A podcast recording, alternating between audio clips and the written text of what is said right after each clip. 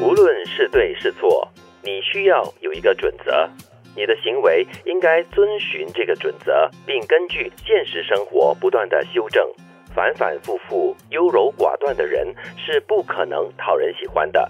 在对错之间徘徊的人，形象还不如从错到对的人正面。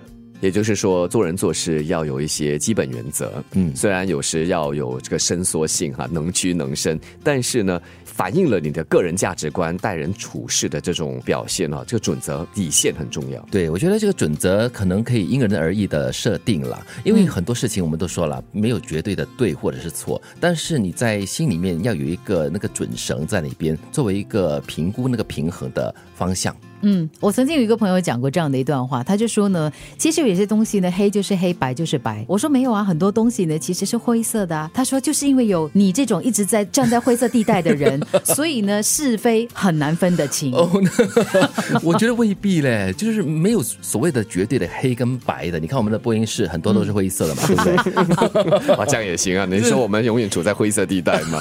不过不过优柔寡断这件事情，倒是我觉得每个人都会的。所以有的时候。就连吃个东西，你可能都拿不定主意。哎，要不要这样？哎，要不要？要不要这样？那个午餐要决定吃什么东西都很难决定嘛。不过可能会不会就是因为有这灰色？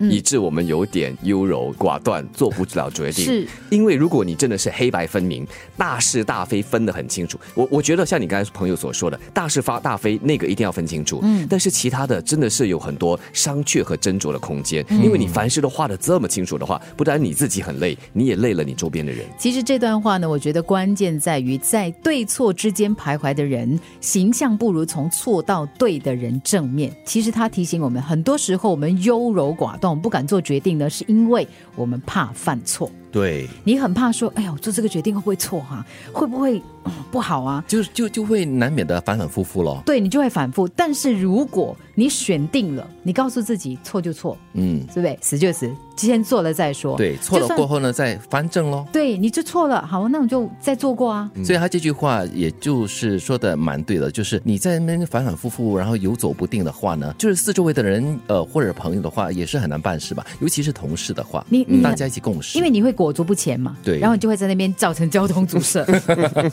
我们叫 road hog 是吧？是。但是回到这一点，当拿不定主意的时候，那是什么样的时候？嗯，是你个人的问题，还是是一个比如说决策，这工作上的一个决策和决定？如果是工作上的话，有时只要它不是一个大作，难免会有很多的未知嘛，总要去试。那如果作为一个领导，你不能做主，不能做一个决定的话，其他人在旁边要陪着你在那边跳舞嘞，等着你哦。我行走江湖这么多。多年。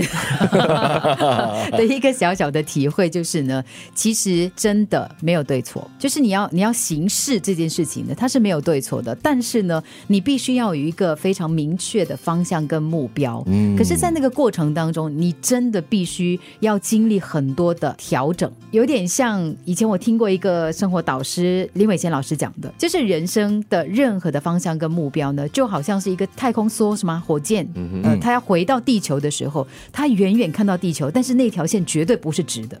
啊，他就在那个过程当中，他必须要加速，他必须要干什么的？反正兜兜转转，绕来绕去。对他设定了一个地点，但是你最终他到底掉在哪一片海洋，你不知道。嗯，所以这句话其实也说明了这个，就是你的行为应该遵循一个你的所谓的准则，然后根据现实生活的一些转变啦或者改变，然后不断的修正。嗯，那我觉得这是一个灵活性的处理吧。又或者是把它用在远足吧，你可能有一个方向，你有一个张地图跟着它的方向走，甚至你。有指南针，但是你的指南针是一直左右摇摆的。对，你大概知道是东就行了，但是有时它会指向呃东南，有时会指向这个东西、东北这样子。西北啊，所以如果你就死死的一直这样子走的话，我看你你会碰壁啊。又或者你如果没有方向感的话呢，到最后你去不到你要去的地方。我会想到我一个朋友，你如果跟他约约在商场，比如说五楼的餐厅。他大概呢会三天才到五楼，或者他会忘记来五楼。他去到哪了？因为他没有，他心里可能没有那个目标，你知道吗？他就走走走，哎，这间店好像也不错，就走进去看一下，然后再走走走，哎，那间店好像也不错。他不是迷路，他是迷失了。金云在等我，对，金云在等我啊，但没关系，然后就继继续走。这这个真的是很灰呀，而且没有准则了，没有原则的。无论是对是错，你需要有一个准则。你的行为应该遵循这个准则，并根据现实生活不断地修正。反反复复、优柔寡断的人是不可能讨人喜欢的。在对错之间徘徊的人，形象还不如从错到对的人正面。